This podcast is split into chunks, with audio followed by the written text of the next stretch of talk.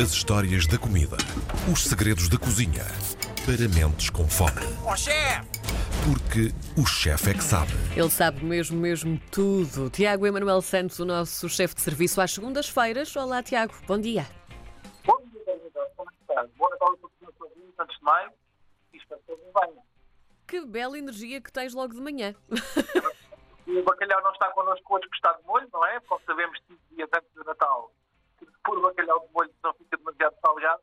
Mas ah, vamos falar de Natal na mesma. Hoje, ah, Natal é uma época entusiasmante, é minha Jorge, energia, não é?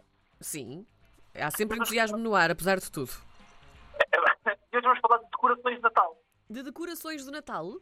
É verdade, é verdade. Ah, não sei se tens conhecimento da origem da, da árvore de Natal. Porque é que nós utilizamos a árvore de Natal e onde é que isto vai ter com os nossos citrinos? Porque os nossos citrinos eram originalmente utilizados como de Natal. Eram usados para decorar a árvore de Natal. Bem, volto um bocadinho mais atrás. As civilizações bastante antigas sempre prezaram as árvores com uma ligação entre que o sol, a terra e o divino. Elas que desciam em direção aos céus. E era um contacto entre a terra-mãe e aquilo que era a simbólica aliança com os deuses que estavam, que estavam no céu. E, e era muito comum, por exemplo, na véspera dos solstícios de inverno, os povos pagães, pagões bálticos cortarem pinheiros e levar para os, para os lares para enfeitar forma semelhante àquela que se faz hoje. Utilizavam laranjas e citrinos, porque eram redondinhos e bonitos e coloridos, porque estavam a fazer duas conexões interessantíssimas. A primeira que era a, fruta, a fruta, não é? Portanto, aquilo que é a frutificação, aquilo termos a origem, e também podermos, poderem celebrar, neste caso dos povos germânicos, aquilo que era o facto de terem folhas que são perenes e que ficam o ano inteiro. Mas não só, não só nos germânicos, também os vikings faziam um tributo em que colocavam os presentes debaixo ah, dos carvalhos gigantes como tributo a Odin e eram os presentes para as crianças. Portanto, também vem um bocadinho por aí. Onde é que entra a religião católica? No século VIII, um monge beneditino, São Bonifácio, tentou acabar com esta crença, onde na Turíngea ah, era missionário e cortou o machado que era um pinheiro. Havia um pinheiro que era o pinheiro sagrado que estava no topo do monte e ele com um machado cortou o pinheiro a tentar acabar com a crença, erradicar a crença, não conseguiu. E então o que é que ele disse? Bem, então conseguimos juntamos a eles começou a simbolizar a árvore de Natal ligada àquilo que é o catolicismo. Sim, Nomeadamente à Santíssima Trindade, daí o triângulo da árvore de Natal que nós conhecemos hoje, exato. e que as folhas resistentes e perenes estavam associadas à eternidade de Jesus. E foi assim que surgia a árvore de Natal que nós a conhecemos hoje. Mas vai tudo de rituais pagães e era utilizado nos nossos citrinos. pá. E eu já tentei este ano em minha casa fazemos uma árvore comestível em que tínhamos uma árvore de verdade, seja, toda ela comestível com citrinos e citrinos. Mas mais importante do que isto, Karina Jorge, nós temos mais de 8 mil variações. O que quer dizer que, mesmo em termos de coloração, forma, texturas, conseguimos fazer uma árvore riquíssima. Desde os campoates pequeninos, às laranjas grandes, aos pomelos, às limas, aos limões. Bem, imagina só a diversidade. E o quão importante é esta fruta para nós evolutivamente, ao ponto de influenciar, inclusivamente, a forma como nós decoramos hoje em dia a nossa árvore de Natal. Pedimos decorar, imagina, se não se lembrar de fazer decorações com melancias. As árvores de Natal. Isso era coisinha para cair, fazer cair a árvore. ou com cenouras. A árvore de Natal seria completamente diferente Sim. hoje. Portanto, de Natal por uma razão muito ligada aos nossos citrinhos. Os citrinhos são das, das- dos frutos mais interessantes e mais importantes para a nossa, para a nossa vida. Ah, eles fazem-nos muito bem. Em Portugal, a maior produção, como tu sabes, é no Algarve. Existe uma produção importante que já ah, não existe em tanta, com tanta veemência, que está associado à, à produção em Setúbal, numa zona que era a zona da Serra dos Barris. Aliás, é comum, ah, é muito comum mesmo existirem produções de citrinos em praticamente todas as zonas de Porto. Ah, porquê? Porque nas viagens dos marinheiros precisavam de vitamina C para evitar o escorbuto e, portanto, isso era relativamente comum. Mas a vitamina C, ah, que vem essencialmente para nós consumir de de laranjas, tangerinas, de limões, são riquíssimas em antioxidantes, ajudam a reportar as nossas defesas, a combater a deterioração, celular, são antioxidantes espetaculares, são refrescantes, são vitamínicos e, mais importante, nesta altura do inverno, são espetaculares para nos proteger de ataques respiratórios, ok? E como sabemos, aí um, não sei bem o nome para ir para o ar, ah, numa boa altura começamos a investir em citrinos. Fortalecem, fortalecem as nossas defesas orgânicas, melhoram os problemas das vias respiratórias, pneumonias, gripes, bronquites, ah, potenciam o processo de cicatrização de feridas, o que também é muito interessante quando nós nos cortamos. Têm flavonoides que ajudam na fluidificação do sangue, portanto, quem tem ah, colesterol alto também são espetaculares para, para isso mesmo. Intervém na produção de colagênio e no desenvolvimento dos ossos, unhas e dentes. Portanto, meninas, cabelos bonitos, evitem lá os gelos naturais, coisinhas naturais e começar a comer laranjas.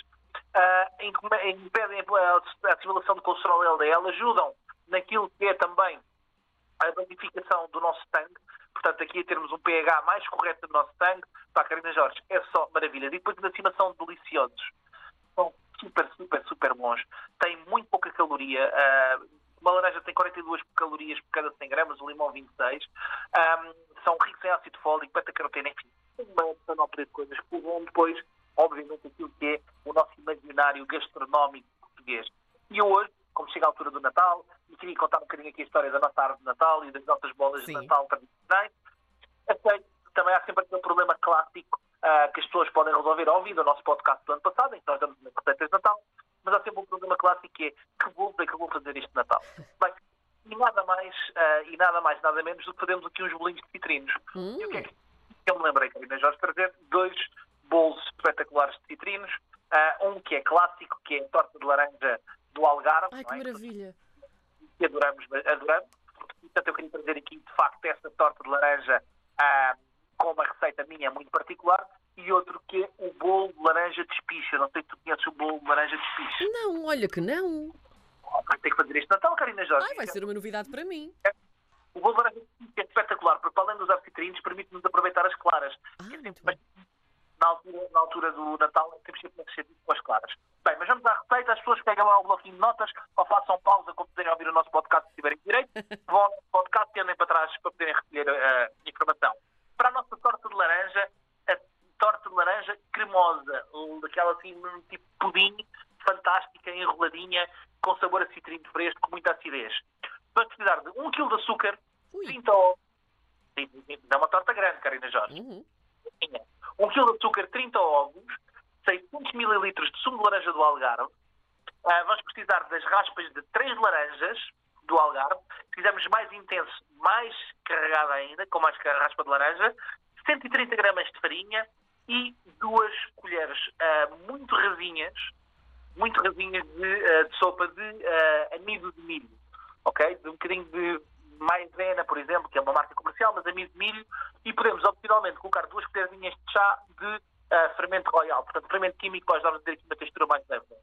Mistura-se o açúcar com a farinha, a raspa de laranja ao fermento, junta-se o sumo de laranja e os ovos, mete-se em tabuleiros quadrados com papel vegetal e vai a cozer a 160 graus 30 minutos. Informa sobre papel polvilhado com açúcar e enrola. Muito, muito simples. Terminamos depois com umas laranjazinhas cortadas em gomos, para experimentar por cima e eu recomendo lá em casa que experimentem utilizar também um pouco de lima em gomos e experimentem um gominho de lima antes de comerem esta torta e vão ver como é que fica espetacular. O nosso bolo, bolo de espiche, que tu não conhecias, mas que eu, como sabes, estudo a cozinha internacional portuguesa, Sim. vou à procura de coisinhas, está num livro fantástico, que é da grande Maria Odete Cortes Valente, que eu recomendo a toda a gente, é uma prenda de Natal para quem gosta de cozinhar. Giríssimo, tem um manual de receitas regionais portuguesas espetacular.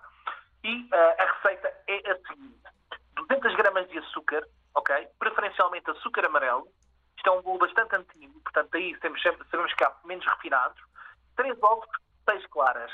Uma laranja, 100 gramas de manteiga e 150 gramas de farinha peneirada, ok? Muito importante peneirar a farinha. Batemos o açúcar com a manteiga, juntamos o sumo e a raspa de laranja. Quando a massa está bem batida, vai adicionando os ovos um a um. Nunca podemos deixar de bater e temos de ter sempre cuidado. Só envolvemos o próximo ovo quando o primeiro for incorporado. Temos de ter sempre cuidado. Adiciona-se a farinha bem na massa, adiciona-se as claras batidas em castelo, portanto as claras são batidas à parte, e ah, vamos o nosso bolo a assar numa forma polvilhada com pão ralado.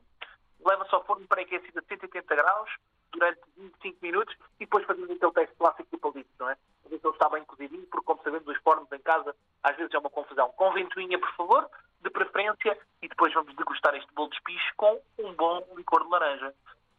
E eu, sinceramente, Karina Jorge, não sei o que é que é de fazer, a não ter ideia da cozinha fazer estes bolinhos para agora. Estou convencida, estou convencida. Tiago, muito obrigada por este bocadinho. Não vamos falar mais até ao Natal, por isso, bom Natal. Se voltarmos a falar para a semana, depois Bom desejamos Natal. o ano novo. Um. Um um grande beijinho, Tiago. Obrigada.